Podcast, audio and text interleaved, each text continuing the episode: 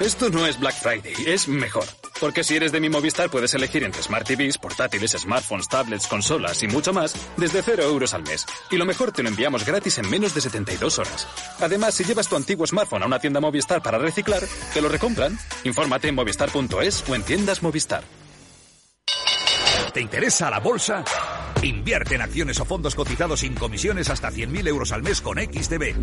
Vente al broker mejor valorado según Investment Trends y al mejor broker para operar según Rankia. Un broker, muchas posibilidades. XTB.com. A partir de 100.000 euros al mes, comisión del 0,2%, mínimo 10 euros. Invertir implica riesgos.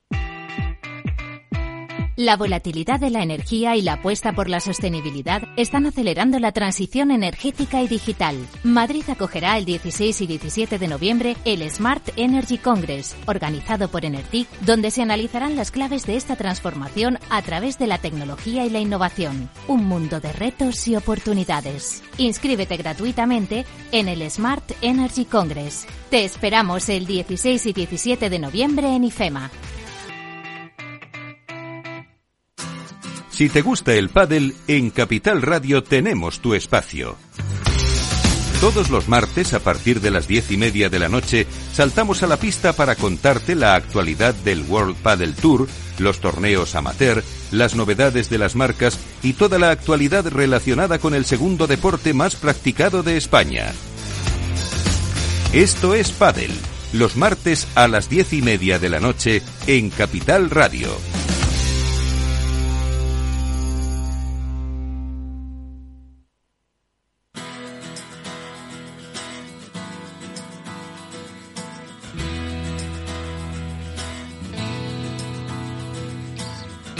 Después del trabajo, After Work, con Eduardo Castillo, Capital Radio.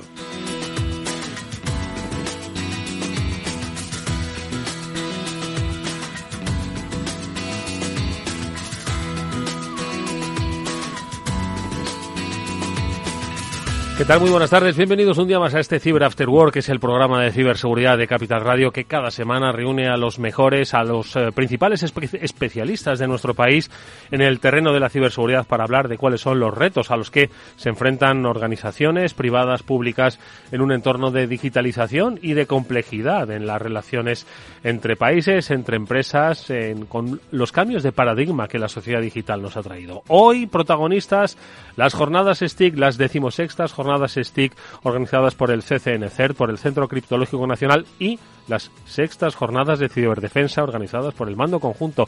Cuartas, sextas no, cuartas, que se me han ido los números romanos. Cuartas jornadas de ciberdefensa del Mando Conjunto del Ciberespacio que se realizan de manera conjunta y que hoy van a ser protagonistas de nuestro programa. Por eso no me voy a extender mucho en estas presentaciones, nada más que dar, por supuesto, la calurosa bienvenida a dos de esos expertos a los que hacía referencia al principio. Mónica Valle, Pablo Sanemeterio, con vosotros están. Pablo, ¿qué tal? ¿Cómo estás? Pues muy bien, Eduardo, un lunes más aquí, dispuestos a hablar de ciberseguridad y de, de lo importante que es para precisamente esta transformación digital y para la seguridad de las empresas y de, las, y de los países. Mónica Valle, ¿cómo estás? Buenas tardes. Muy buenas tardes. Pues ni una coma le quito ni le pongo a lo que ha expuesto Pablo, así que hablaremos muchas cosas que comentar y que aprender hoy, como siempre. Bueno, pues un ciberescudo único para España. Ese es el eh, lema de estas eh, jornadas STIC, de estas jornadas de ciberdefensa que comentaremos con la ayuda de Javier Candau, el director de ciberseguridad de CCN CERT, y con Enrique Pérez de Teramartos, que es miembro del mando conjunto del ciberespacio. Con ellos dos abordaremos no solo las cuestiones formales de cómo van a estar planteadas estas eh, jornadas que la primera semana de diciembre, última de noviembre, primera de diciembre, van a tener lugar aquí en Madrid, sobre todo, ¿por qué un ciberescudo único para España? Esto ya son palabras mayores. Bueno, pues lo trataremos de explicar, por supuesto, sobre cómo nos compete a nosotros como ciudadanos entender este, este concepto. Bueno, pues enseguida les vamos a saludar. Nosotros vamos ya adelante con nuestro programa porque, como siempre, tendremos sección de noticias y también recomendaciones, en este caso, sobre cómo evolucionan las amenazas desde la nube. Y esto es la píldora así que nos traen los especialistas de Netscope.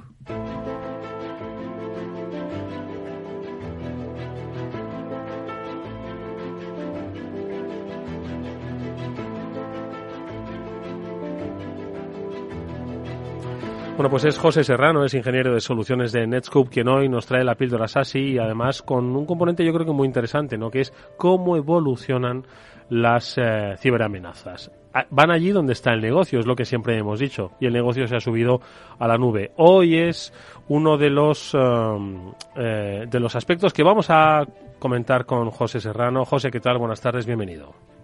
Hola, buenas tardes. Oye, cuéntanos eh, un poco, José. A ver, eh, yo decía que las amenazas se van allí donde está el negocio, ¿no? Estamos hablando de que las amenazas tradicionales ahora estarán mirando a la nube, que es donde se han ido, pues la mayoría de las compañías, donde están migrando ahora todavía la, muchas de las empresas, y entiendo que es donde hacéis la lectura sobre cómo proteger esos entornos, ¿no?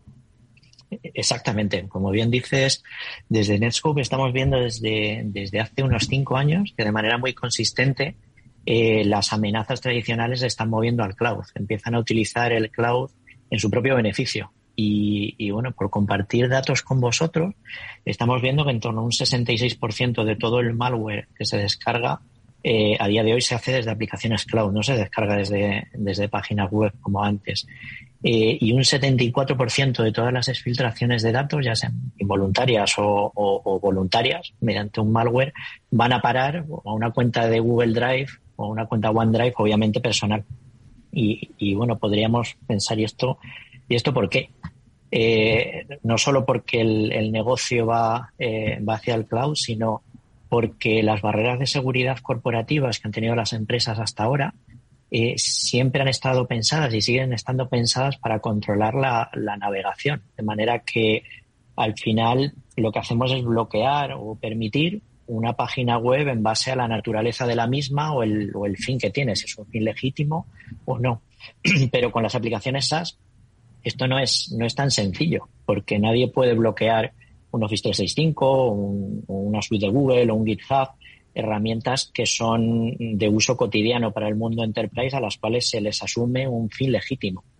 Pero las acciones que se hacen sobre ellas no tienen por qué serlo. Y esto es un, es un punto ciego enorme y los malos lo saben. Y lo utilizan en, en, todas las fases del ataque. Y de, hecho estamos viendo pues cómo en, la infiltración cada vez vemos más que, el malware se, infiltra, por ejemplo, pues en documentos infectados dentro de un DocuSign. Eh, y, posteriormente, cuando tenemos el malware dentro, eh, utilizan la fase de comando y control, em, pues mediante, mediante publicaciones en, GitHub. El, atacante publica los comandos en GitHub y, vemos cómo el malware exfiltra los resultados de esos comandos en un canal Slack, de manera que tenemos control bidireccional de una manera eh, pues em, muy ingeniosa, utilizando el cloud y finalmente hacemos la exfiltración de datos pues a un OneDrive, a un S3 Bucket, a un, a un Google Drive, que por supuesto están abiertos en, en todas las empresas. Y, es algo, como digo, que, que, cada vez vemos más y generalmente las empresas no, no están preparadas para, eh, para pues, em, mitigar ese, ese tipo de, de riesgo. Pablo. Hola José, oye, muchas gracias por, por estar con nosotros y, por dar esta pincelada. Yo quería comentar con Eduardo que si se da cuenta, todo esto está apoyándose en servicios legítimos, nombres legítimos de red, que muchas veces tú, imagínate, estaba dando un montón de, tecnologías, imagínate que usas simplemente un Google Drive para almacenar un fichero y compartirlo con nosotros, con Mónica y conmigo. Pues eso mismo es lo que hacen los malos. Los malos lo que están usando es Google Drive o cualquier otro disco duro para alojar su malware o para recuperar ahí esa, esa información. Y precisamente ahí es donde radica la complejidad. Saber diferenciar eh, cuáles son los sitios legítimos, los drives, etcétera, que se están utilizando por parte de, las personas, los trabajadores de la organización, o cuáles son están usando por los malos, ¿verdad? José, que ahí está un poco la, diferencia. Exactamente. Ahí, em, como decíamos, al final no es tan sencillo ver si, si lo que la actividad que se está llevando a cabo es legítima o no. Para eso pues, necesitamos tener eh, pues un, conocimiento mucho más íntimo de, la aplicación SaaS en concreto, del contexto y de los datos que se están transaccionando por dentro de esa aplicación. Eh, resumen, al final las webs se bloquean, pero las aplicaciones SaaS se, han de controlar. Y, bueno, pues ahí es donde, donde Netscope creemos que puede aportar un diferencial crucial.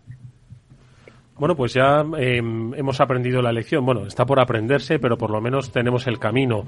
Y es que aspectos como la pandemia, lo hemos dicho, ¿no? que migraron de manera forzada muchas empresas a la nube, pues obliga en cierto modo a que revisen sus estrategias de ciberseguridad porque la defensa sobre esos ataques en entornos tradicionales ha cambiado. Hay que entender que las nuevas estrategias ahora miran a la nube. José Serrano es ingeniero de soluciones en Netscope. Gracias, José, por esta píldora así. Nos vemos en una próxima ocasión. Hasta muy pronto. Gracias a vosotros. Hasta luego. Nosotros vamos a repasar un par de noticias antes de saludar a nuestros invitados. La primera de ellas eh, tiene que ver con los entornos, precisamente de nuestro país. Mónica, publicabais en eh, BitLife Media una información que todavía está en desarrollo y que tiene que ver con un, un ciberataque que se ha producido al Consejo General del Poder Judicial, pero que sin embargo ha podido afectar a datos de usuarios, de ciudadanos en Hacienda. ¿Qué es lo que ha pasado exactamente? Sí, sí, de hecho este organismo anunció en una nota de prensa que durante la segunda quincena de, octubre habían detectado un ciberataque a redes de de las administraciones públicas, teniendo en cuenta que los afectados eh, fue el afectado fue el punto neutro judicial. De hecho, la nota de prensa dice que el Consejo General del Poder Judicial detectó este ciberataque a las redes que resultó afectado este este punto, que es la red de telecomunicaciones que conecta a los órganos judiciales con otras instituciones del Estado y que se gestiona desde el órgano de, gobierno de los jueces. Y desde ese momento indican que adoptaron medidas de seguridad para la contención y la neutralización de ataques informáticos de este tipo. Y una de las eh, características de, este ataque es que al parecer ha sido muy selectivo, que no han realizado, digamos, un ataque masivo, un robo masivo de datos, sino que han realizado búsquedas de nombres concretos para hacerse con datos. Búsquedas, por ejemplo, de personas con perfil público, políticos de alto nivel y han tenido acceso también a datos de alrededor de 50.000 policías, de los que pues al parecer han sustraído nombres, direcciones y datos que aparecen en DNI, en definitiva, pues datos críticos. Sí, un ataque sensible, en este caso además eh, utilizando la confianza que tienen entre estas eh, entidades públicas en este punto neutro. Ten en cuenta que en general la administración se hacen muchas consultas de unos organismos frente a otros y que y que pues que muchas veces esta confianza un poco es la que la que se ha visto poco comprometida, pues porque los atacantes han conseguido eh, tener un acceso legítimo y poder ir haciendo estas consultas y muchas veces conseguir ya no solo el acceso, sino hacerlos de tal forma que vaya bajo el radar y no genere muchas alertas. Bueno, una investigación que sigue en curso y de la que estaremos obviamente pues muy pendientes. Más cosas, eh, los expertos en ciberseguridad, antes estábamos hablando de Google Drive, aquí no tiene nada que ver, pero ojo con los teléfonos Google Pixel porque se han publicado una serie de vulnerabilidades que pueden afectar a estos dispositivos, Pablo. Sí, en este caso, pues eh, un conocido investigador de, de seguridad lo que ha encontrado es un mecanismo por el cual se pueden desbloquear. Es decir, eh, tú normalmente tienes el bloqueo, estás tranquilo pensando en que nadie puede acceder a los datos de tu teléfono y este, este experto en, en ciberseguridad, David Schurt, como siempre me busco los nombres complicaditos, ha detectado que en, toda la gama de, Google Pixel, sacando la tarjeta SIM y metiendo una tarjeta SIM que controles, en la cual, pues oye, fallas al meter los tres intentos del PIN y luego viene el PUC y pones el PUC correcto porque controlas la tarjeta SIM, consigues desbloquear el acceso al teléfono. Entonces, bueno, pues está trabajando en, conseguir que esta vulnerabilidad desaparezca y, este fallo ya no afecte a los, a los teléfonos Google Se me antoja de todas formas un poco complejo que alguien haga todo eso. Bueno, es simplemente lo de siempre, un investigador buscándole las vueltas a los caminos donde no se han probado. Está dándole muchas vueltas, como dice Pablo, y al final encuentra este fallo, ¿no? Y bueno, pues para los oyentes que tengan curiosidad, el, experto ha publicado un vídeo con esos pasos, ¿no? Para reproducir el error, que el error que lo pueden encontrar en, YouTube. Si ponen Pixel 6 Full Lock Screen Bypass POC, lo encuentran perfectamente. Bueno, pues eh, a quien tenga un Google Pixel, pues que que, como se suele decir, que se lo haga mirar el teléfono. Oye, un último tema y que estoy seguro eh, lo querrán comentar nuestros invitados, eh, Javier Candau y Enrique Pérez de Tena Martos, eh, porque tiene que ver con los entornos de geoestrategia en ciberseguridad, Pablo, y es que al parecer, según Microsoft, China estaría mejorando y ampliando sus capacidades para ser eh, ofensivo en cuanto a ciberataques. Sí, ha salido un informe de Microsoft que estaba o que estaba apuntando a que China principalmente estaba haciéndose cada vez con, con más eh, exploit de día cero, ya sabes, estos fallos que son desconocidos para, para el fabricante y que por eso muchas veces son el éxito del ataque y que además también pues apunta a que como este país precisamente estaba evolucionando mucho en encontrar y desarrollar cada vez más este tipo de, fallos. Bueno, pues lo comentaremos ahora, si os parece, con nuestros invitados, porque son, eh, como decimos, Javier Candao, director de ciberseguridad de CCN CERT, y Enrique Pérez de Tena Martos, que es miembro del mando conjunto del ciberespacio. Con ellos vamos a hablar de esas inminentes eh, jornadas STIC y jornadas de ciberdefensa que van a poner en el foco el ciberescudo único para España, cómo proteger a nuestro país precisamente de estos entornos tan cambiantes, tan evolutivos, tan complejos. Enseguida les vamos a saludar. Y os cuento también una cosa, que en la era de la virtualización y del teletrabajo, las empresas utilizan cada vez más los servicios en la nube e Internet se convierte en la nueva red corporativa. Bueno, pues la nube no siempre es un entorno muy seguro. Zscaler asegura usuarios y cargas de trabajo tanto en aplicaciones públicas como privadas con un nuevo y radical modelo, Zero Trust. Si quieres descubrir más, entra en zscaler.es.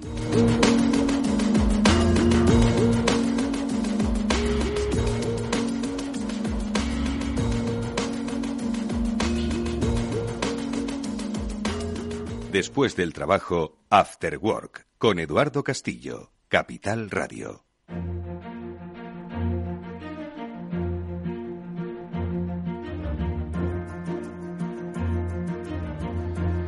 Javier Candau es director de ciberseguridad del Centro Criptológico Nacional. No es la primera vez que nos acompaña. Es un placer verle de nuevo por aquí. Javier, bienvenido. ¿Cómo estás? Buenas tardes. Muchas gracias por eh, dejarnos estos minutos para hablar un poquito de las jornadas. Un placer que nos eh, contéis hacia dónde evoluciona precisamente el foco de quienes se dedican a la protección de los entornos digitales de nuestro país. Enrique Pérez de Tena Martos es miembro del mando conjunto del ciberespacio. Enrique, buenas tardes, bienvenido igualmente. Hola, buenas tardes. Muchas gracias por invitarnos a poder contar nuestra versión de los hechos de estas jornadas. Este, eh, hay que decir que este programa conoce eh, a Enrique Pérez de Tena Martos de las pasadas jornadas eh, STIC. En Kinépolis tuvimos la oportunidad en esa cobertura que hicimos y que volveremos a realizar este año. Luego lo comentaremos. No conmigo. Tuvimos la oportunidad de hablar con Enrique Pérez de Tena Martos y conocer un poco más el trabajo del mando conjunto del ciberespacio. Eso es lo que me gustaría, pues, eh, eh, aunque nuestros oyentes saben de sobra quienes eh, nos protegen y nos representan, sí que me gustaría que volvieseis nuevamente a ubicarnos ¿no? en el trabajo que desarrolla tanto el Centro Criptológico Nacional, el CCNCERT, como el Mando Conjunto del Ciberespacio, porque sois entidades ambas, Javier, Enrique, que eh, dependen del Ministerio de Defensa, pero que luchan de manera conjunta pues contra las amenazas de eh, ciberseguridad que, como hemos visto en las noticias, son cada vez más cambiantes, más crecientes y que no tienen ni fronteras ni límites. Por lo tanto, un poco cuál es ese ese papel que cada uno desempeña en esa, en esa defensa de, la, de los entornos digitales de un país. Javier. Bueno, pues nosotros, eh, por la legislación que nos, ha, nos, es de, es de aplicación, pues nos tenemos que dedicar a proteger al sector público. Este sector público eh, lo tenemos que proteger en, vamos a decir, las tres dimensiones, eh, dimensiones fundamentales. Primero, en el campo de la prevención, tenemos que darle los instrumentos para que reduzcan su superficie de exposición al mínimo posible. Después, eh, eh, proporcionar herramientas y procedimientos para que eh, este sector público tenga la máxima detección posible.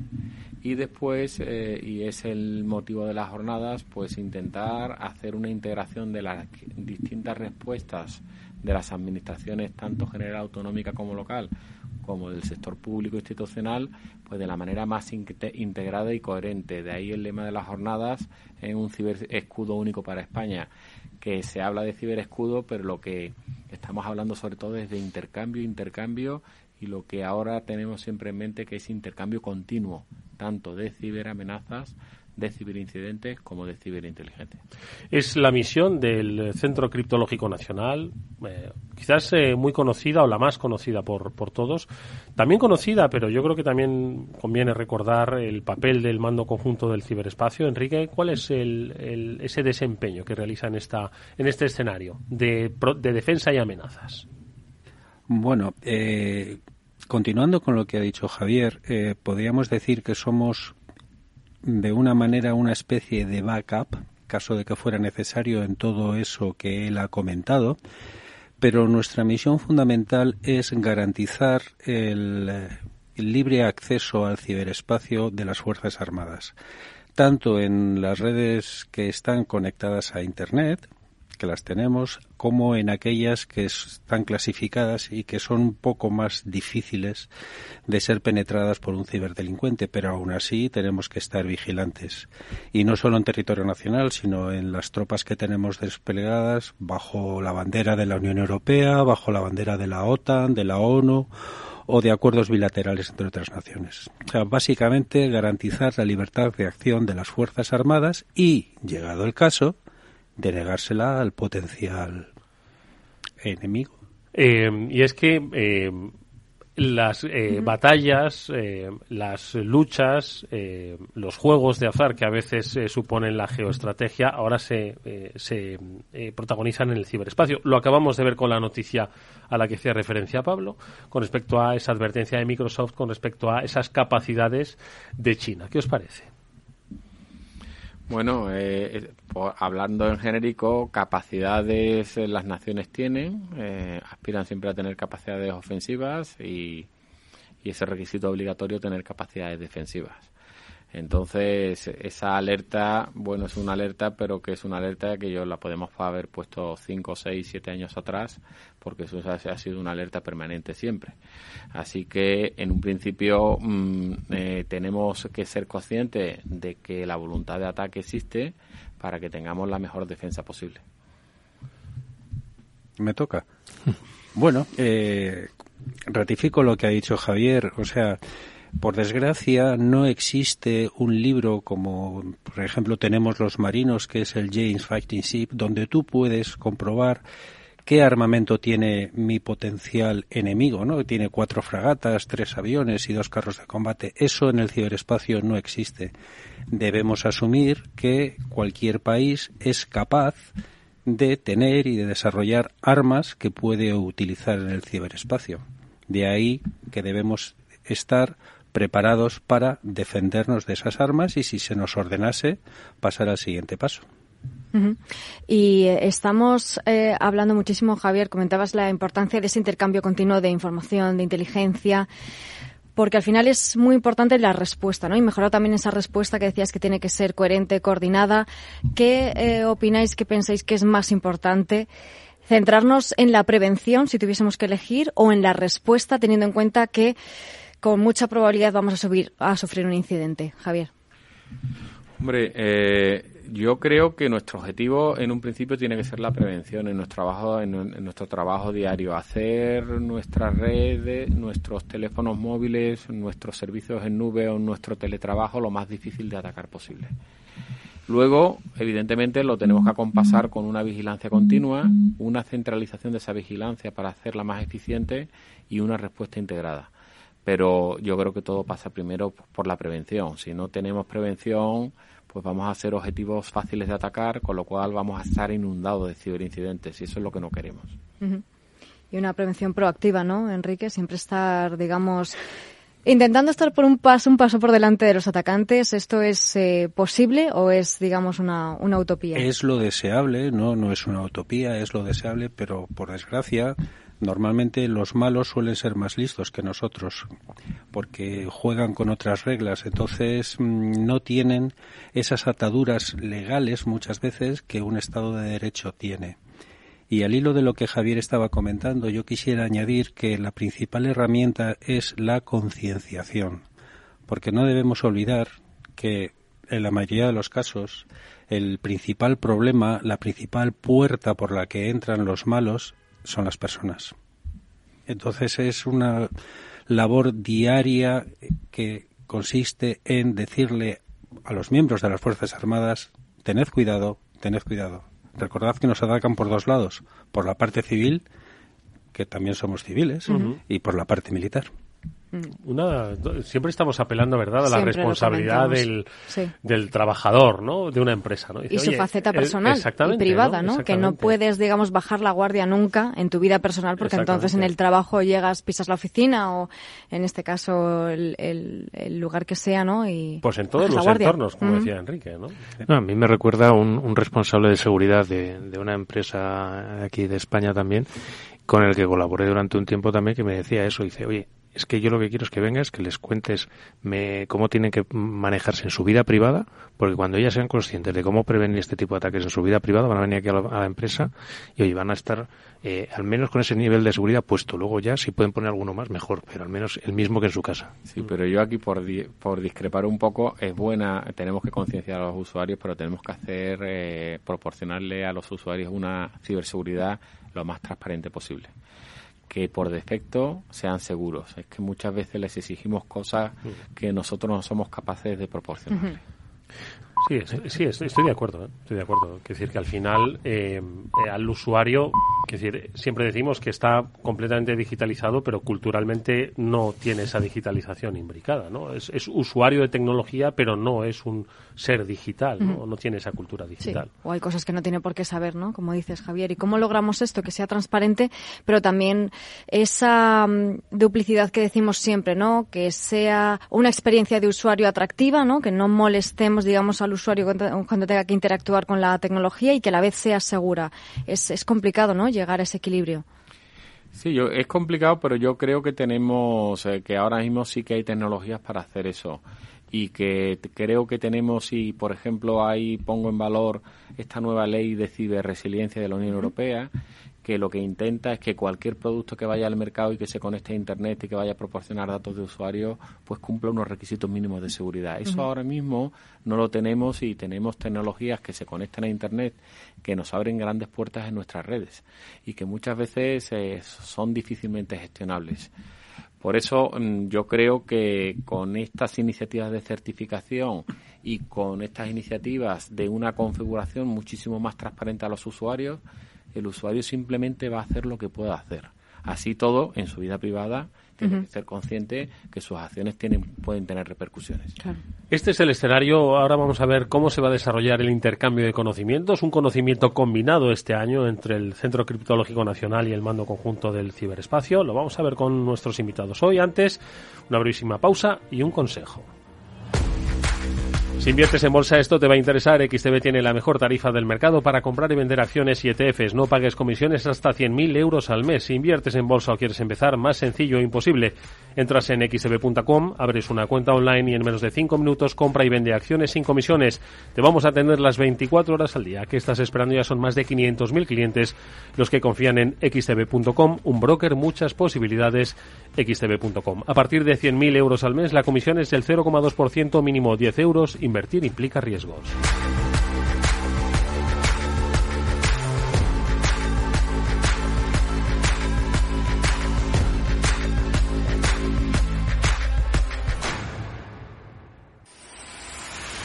Empresas tecnológicas, escuelas de negocios, sindicatos, organizaciones empresariales, empresarios, formadores y figuras relevantes de las administraciones públicas comparten tertulia todos los miércoles a la una de la tarde en Cibercotizante, un programa dirigido por José Joaquín Flechoso.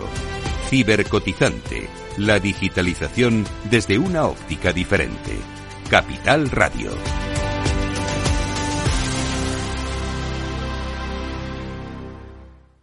Después del trabajo, After Work, con Eduardo Castillo, Capital Radio.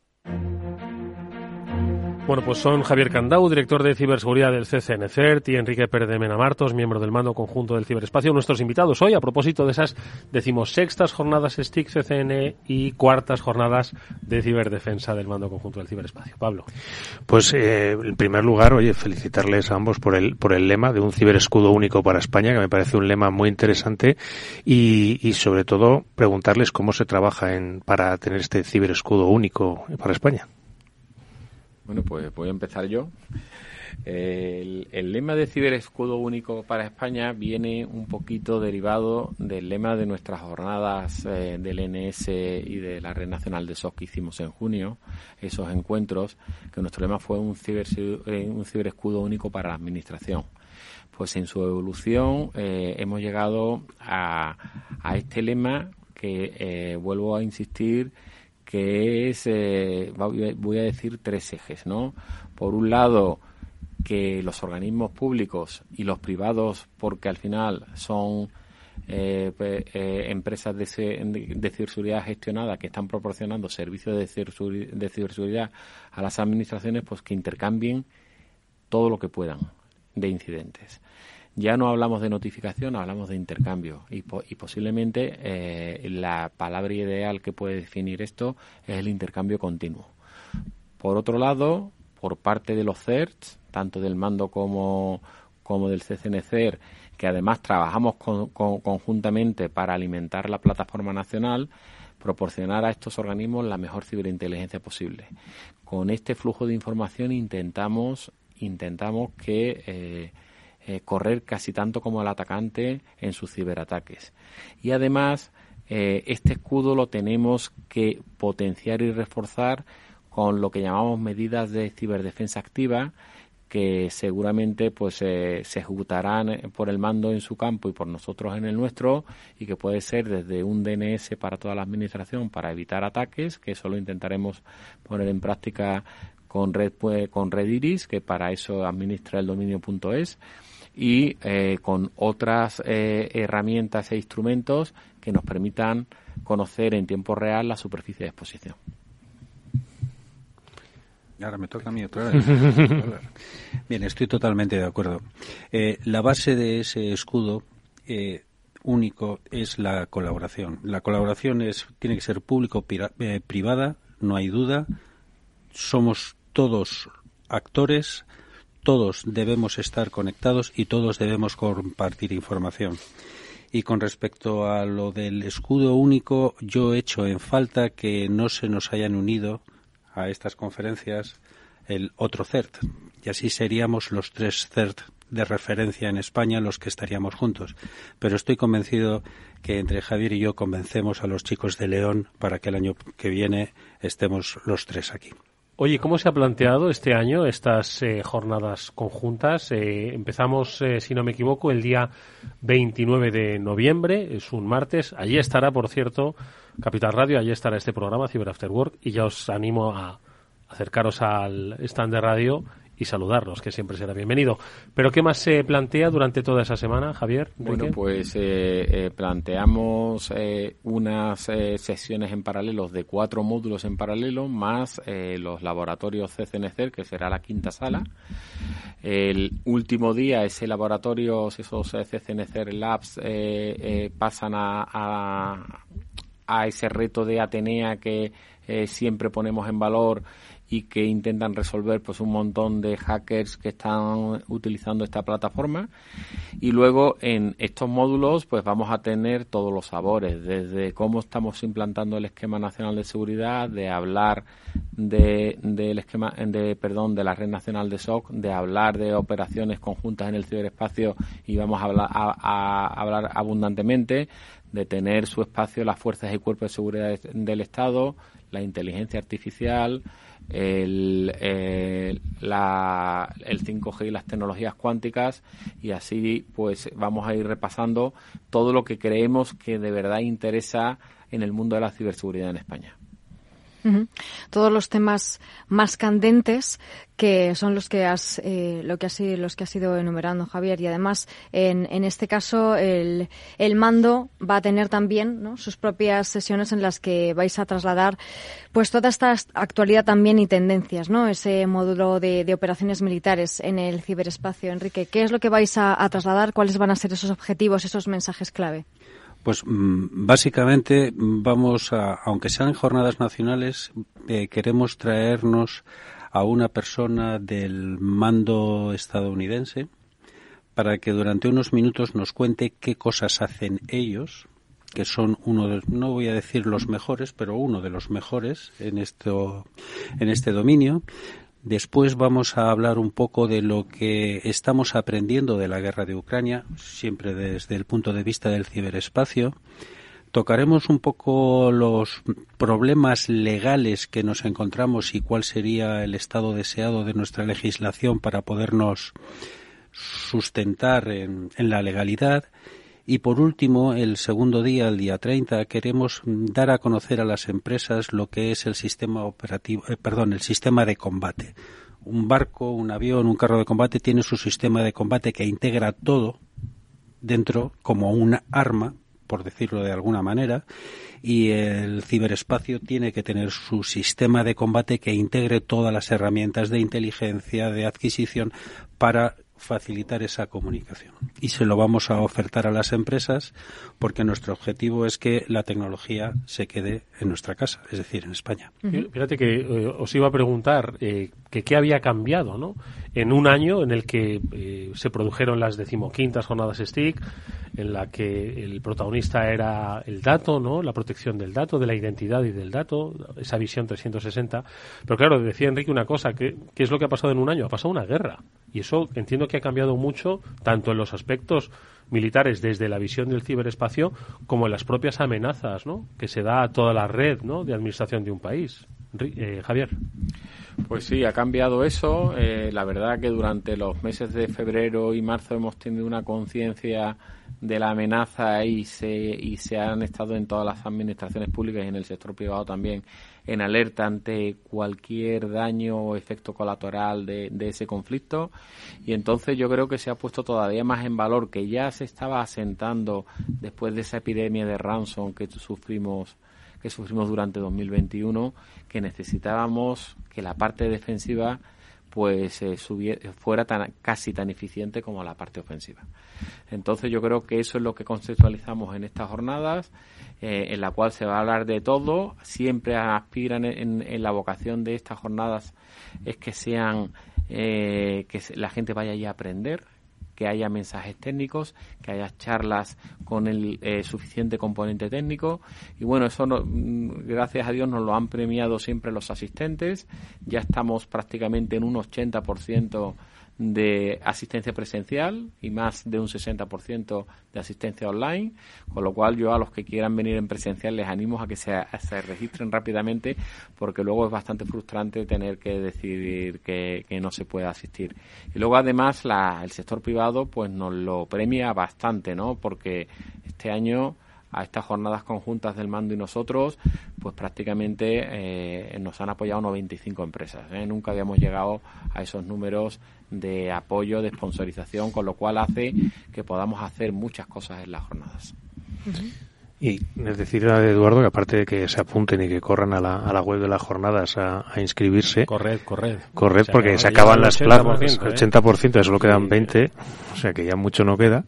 Eh, decirle a la gente que además que se estudie bien el programa porque tiene que elegir entre cuatro o cinco salas, mucho contenido y, talleres. Ahí, Enrique, ¿cómo, ¿cómo lo organizáis conjuntamente la distribución de las salas, temáticas, etcétera? Pues es muy fácil. Aquí mitad y mitad, es decir, el CCN se queda con cuatro salas y nosotros nos quedamos con una. O sea, el 50%. No, eh, no hemos querido ser ambiciosos. Mm, tenemos el espacio que necesitamos para decir lo que queremos, con lo cual eh, tengo que darle las gracias a Javier, que ha sido comprensivo, porque él quería más y nosotros queríamos menos, entonces hemos llegado a ese ten content. Va a haber cinco salas, si no estoy equivocado, en los cuales, eh, en las cuales, en la sala 19 es donde daremos el 29 y el 30 las charlas del, del mando. Y para ese 20% que queda, para que se tienen que dar mucha prisa, ¿verdad, Javier? ¿Qué perfiles eh, deben acudir o están acudiendo año tras año a estas jornadas STIC? Porque has comentado ¿no? que van a aprender y efectivamente en esas charlas, en esos talleres, la gente va a aprender a conocer, a hacer mucho networking, porque desde luego yo creo que es el evento de referencia para ello, además de, de los contenidos. ¿Qué tipo de profesionales acuden a estas jornadas?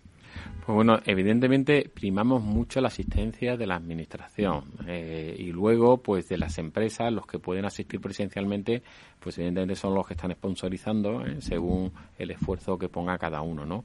Pero primamos para conseguir que el aforo en un 50 o en un 60% sea de personal de la administración pública el evento está focalizado hacia ellos ¿eh? y, las iniciativas que se hacen están focalizadas para que ellos vean cómo se pueden eh, proteger. Pero evidentemente cualquier CISO de una empresa privada, pues yo creo que va a conseguir en estas jornadas muchas lecciones aprendidas, ¿no? Yo mm, intentamos siempre que la calidad de los ponentes sea la máxima posible y yo invito pues a, que se conecten o en formato online o, bien en presencial para ver las ponencias que están eh, eh, relacionadas con los ataques complejos el primer día en la sala 25 o con la telefonía móvil eh, y el ransomware que es también en la sala 25 pero el día 1 de diciembre por ejemplo no pero también les animo al esquema nacional de seguridad que como lo estamos estrenando, pues tiene, tiene dos, eh, dos días, igual que el mando conjunto del ciberespacio. Pero también tenemos pues seguridad industrial, como he dicho antes, inteligencia artificial, 5G. Yo creo que pueden ser eh, muy interesantes y nos puedan abrir los ojos a las nuevas amenazas. Y el que pueda que se vaya apuntando también la, la sala 20 con las formaciones, que si no tiene criptomonedas, DeFi, que además están muy de, muy de moda ahora, pues también tienes eh, el tema de adquisiciones eh, para temas forenses en móviles, tienes también threat hunting, que siempre lo hablamos y que nos, nos parece uno de los temas más interesantes precisamente en esa necesidad de información constante. Y, o si no, oye, pues eh, más, más temas relacionados con código malicioso o, similar, o sea que todo aquel que tenga ganas de aprender, que no, que no deje de apuntarse sobre todo a todos estos talleres, que es difícil elegir cuál no perderte. Y tiro para casa porque yo voy a estar ahí, bueno, voy a estar de hecho con con el, con el mando conjunto en esa sala del Esquema Nacional de Seguridad, que animo a todos a que se acerquen y que, y que lo conozcan y que profundicen sobre él. Y, eh, bueno, pues una de, de, mis preferidas, porque llevo ahí también unos cuantos años que el CCN amablemente me invita a estar a la sala Atenea, ese Hacker Room, esa competición que cierra, ¿no? Ese evento todos los años, desde hace ya, este yo diría que es el tercero que se hace. el cuarto y es una competición muy interesante además. Sí, además este año tenemos el reto porque siempre estas jornadas habían sido presenciales, ¿no? Ya con la pandemia pasamos al formato online y hemos eh, dejado el formato online también para que el que no tenga la posibilidad de desplazarse a Madrid a las jornadas, ¿no? Con lo cual sí que es verdad que la, asistencia se nos dispara en mm. este sentido porque creemos igual penalizan un poquito la presencialidad, pero vemos que sigue teniendo la presencialidad muchísimo tirón, con lo cual con el formato online por lo menos podemos cubrir a los que no pueden desplazarse o que se han quedado sin posibilidad de entrar en las jornadas. Oye, eh, Javier, estabas apuntando a que todos los años no tenéis un amplio respaldo de la de la industria privada. Eh, apuntabais también, Enrique, eh, y tú, que es fundamental este trabajo de intercambio colaborativo no puede concebirse si no se trabaja de manera público-privada, ¿no? El desarrollo de la ciberseguridad.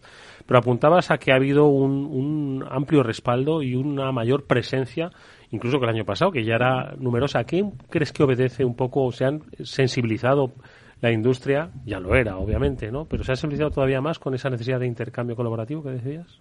Yo creo que sí. Luego tenemos ahora esta iniciativa que en la cual tenemos muchísimas esperanzas, que es la Red Nacional de SOX.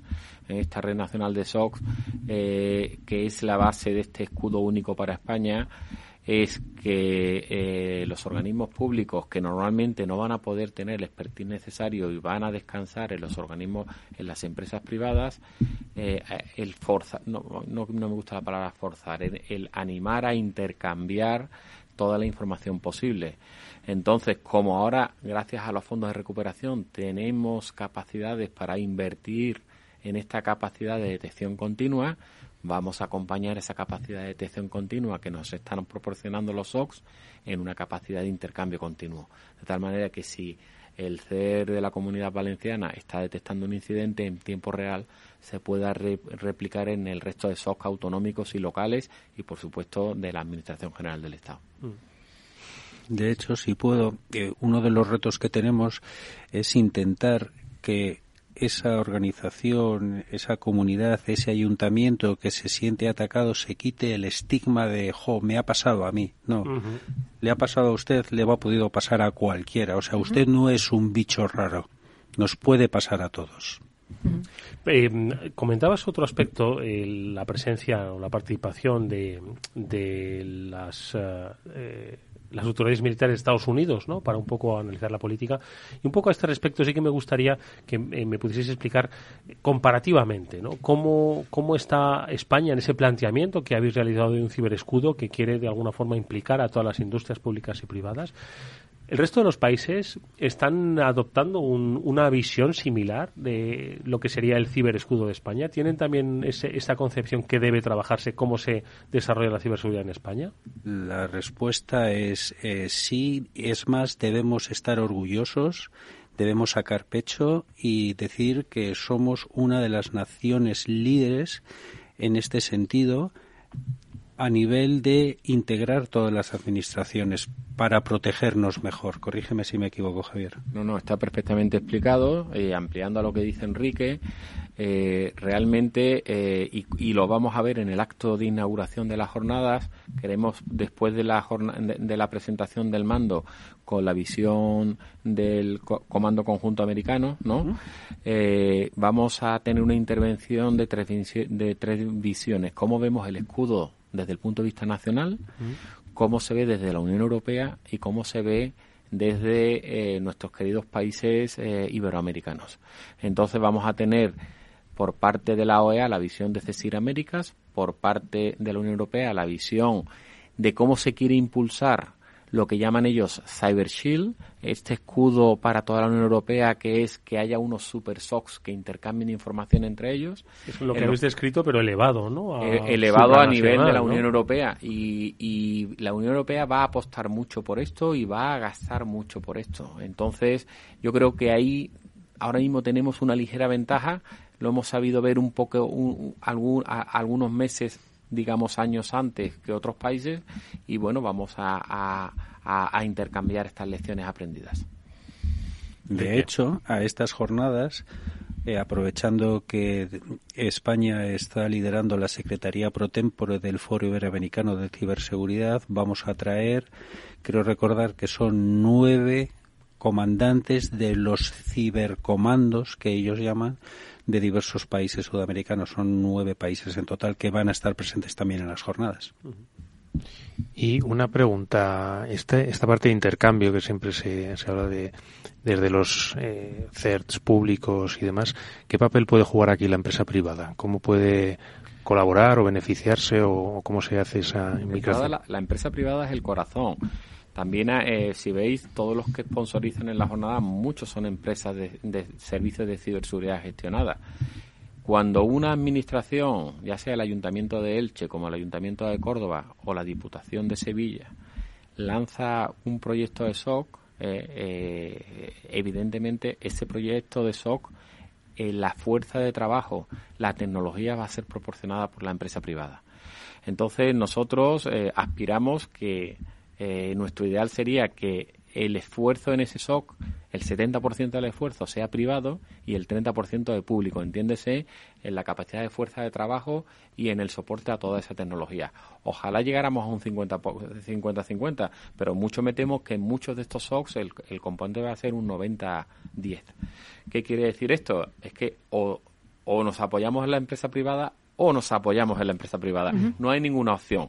Lo que queremos es que el gasto en esto sea lo más eficiente posible y que los flujos de intercambio, porque los eh, SOC son públicos, pues eh, los podamos acelerar más. Enrique. Y en la medida de lo posible que ese apoyo, bueno, no sé es decir apoyo, casi la totalidad que la empresa privada va a tener que dar, en la medida de lo posible que sean empresas españolas. Ese es nuestro principal reto, que sean españolas. Yo no quiero tener problemas a la hora de tener que un lío legal con una empresa, tener que ir a Luxemburgo, a Bélgica, a Estados Unidos porque su sede está fuera de España, por ejemplo. Mm. Y no digo nada más. de hecho, bueno, uno de los requisitos de la Red Nacional de SOC es que la empresa este, evidentemente tenga sede social y operando en España. Puede ser una empresa eh, externa o extranjera, pero tiene que tener una, una sede y una responsabilidad legal. Sí, una, filial a, todos los efectos. Efectivamente. Claro, para que esa coordinación sea mucho más sencilla. Y en esto que estáis comentando, ¿en qué, en qué estado está ahora esa colaboración público-privada, Javier?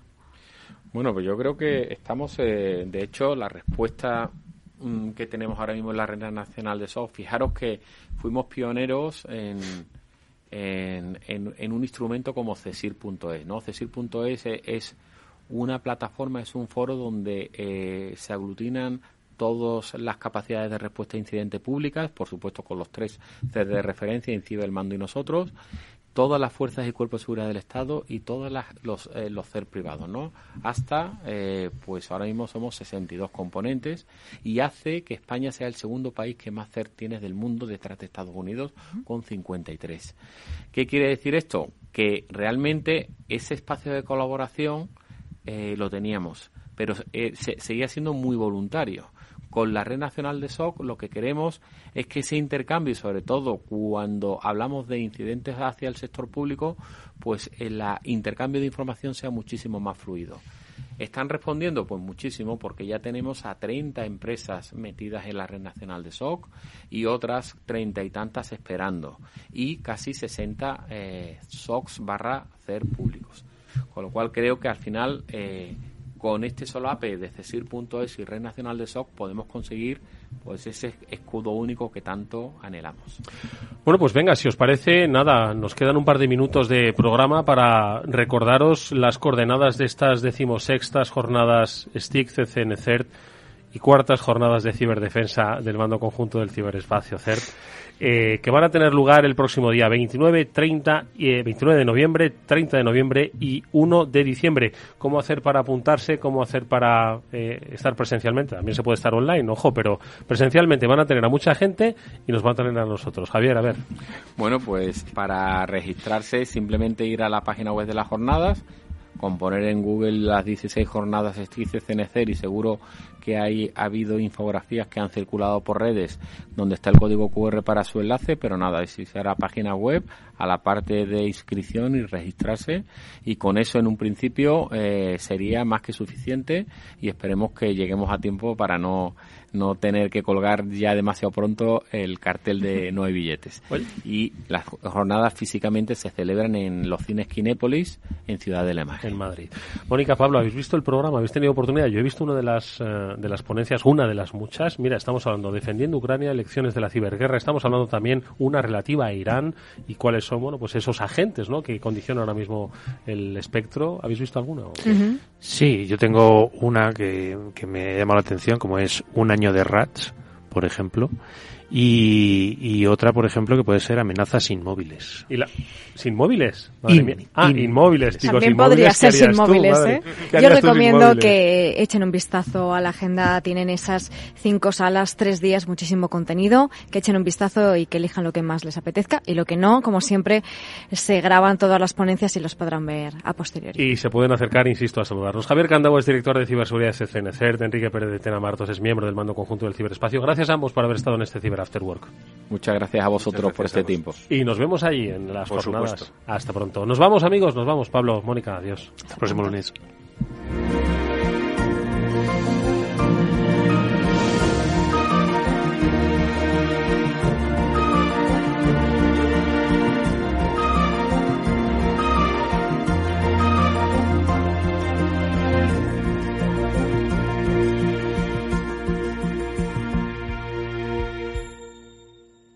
¿Qué es ir más allá? Con Arval podrás llegar donde te propongas de la forma más sostenible y asegurar un mundo mejor contribuyendo a la seguridad en carretera, al futuro de las ciudades y a la calidad de vida. Ser responsable sin tener miedo al liderar el cambio. Arval, la transición energética arranca aquí. Más información en arval.es. Los ataques que comprometen los sistemas de información causan daños no solo con brechas de datos y operaciones no confiables, sino también daños físicos en las instalaciones o peor aún, a las personas que dependen de esas instalaciones. Por ello, una seguridad Zero Trust como la ofrecida por Zscaler garantiza la confianza en la red y frena los ataques maliciosos. Descubra más en zscaler.es.